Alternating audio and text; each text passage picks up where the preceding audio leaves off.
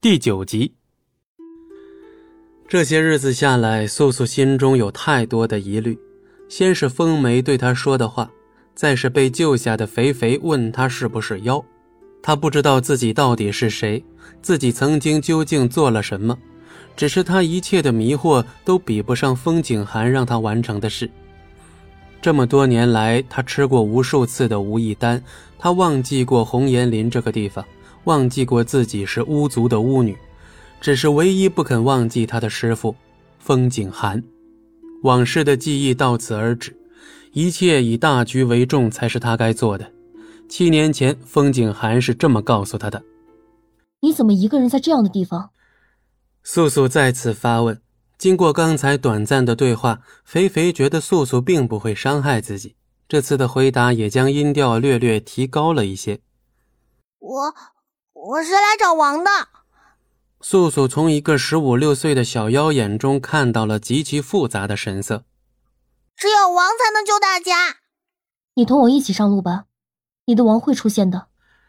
其实素素本不是软心肠的人，风景寒教她巫术的七年间，从未与她说过“心肠软”三个字。现在他带着肥肥上路，不过是想多了解一些妖族的事儿。这样以后与龙当剑拔弩张的时候，也有一些筹码在手。萧山中部秋分时节，山中鲜红的枫叶随风零落，红色的枫叶与黄色的枯叶叠嶂覆盖在泥地上。红枫树下立着银发白衫的龙当，神情闲适从容，任枫叶的枯叶如何飘落。都始终未打破眼前红白相映的景象。察觉到地下和枯叶微微作响，龙当睁开了眼眸，缓缓开口：“鬼魅可说了。”鬼魅是鬼族的白晓生，对神妖巫鬼人五族中的事情无一不知。站在龙当身后的是硕影，他的语气一贯的低沉：“是，王。”黎明时分，天已泛起了些许微光。素素和肥肥也正向着十里坡外赶路。出了十里坡，就可渡船向南至无门境。离赏识大会还有三日，以如此脚程，定能赶上。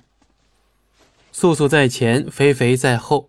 经过了昨晚一番打理，肥肥看上去总算是有些生气了。苏姐姐。我们现在就要去见王嘛？肥肥瞪大了一双水灵灵的眼睛望着素素。虽然肥肥和龙当同为妖，同是红眸，但素素总觉得肥肥的红眸与龙当的有所不同。昨晚素素告诉他名字后，肥肥就自行决定称呼素素为素姐姐。素素向来不在乎称谓如何，便也由着她叫。不是。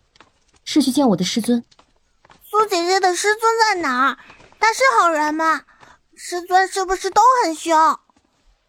他是个可怕的人。听到如此回答，菲菲也不再追问下去，只同上了素素的脚步。秋分时节，风格外的让人生凉，两人的脚程都十分快，一日后便到达了渡船处。其实素素本来可以飞行到此。但他生性多疑，而且戒心极强。现在他还不想在肥肥面前暴露太多。素素未先急着渡船，而是带肥肥到镇上，替他添置了一套青色的新衣。这套新衣也使得肥肥对素素更无戒心了。在镇上，素素将肥肥安置在一家客栈中，随后他整理了一番衣冠之后，向一片密林行去。那日风景寒因风梅之事。向素素问罪时，跟他说他会在渡口镇上住上几日，等他安置好了风梅的尸骨，再来这片密林找他。本集播讲完毕，感谢您的收听，我们精彩继续。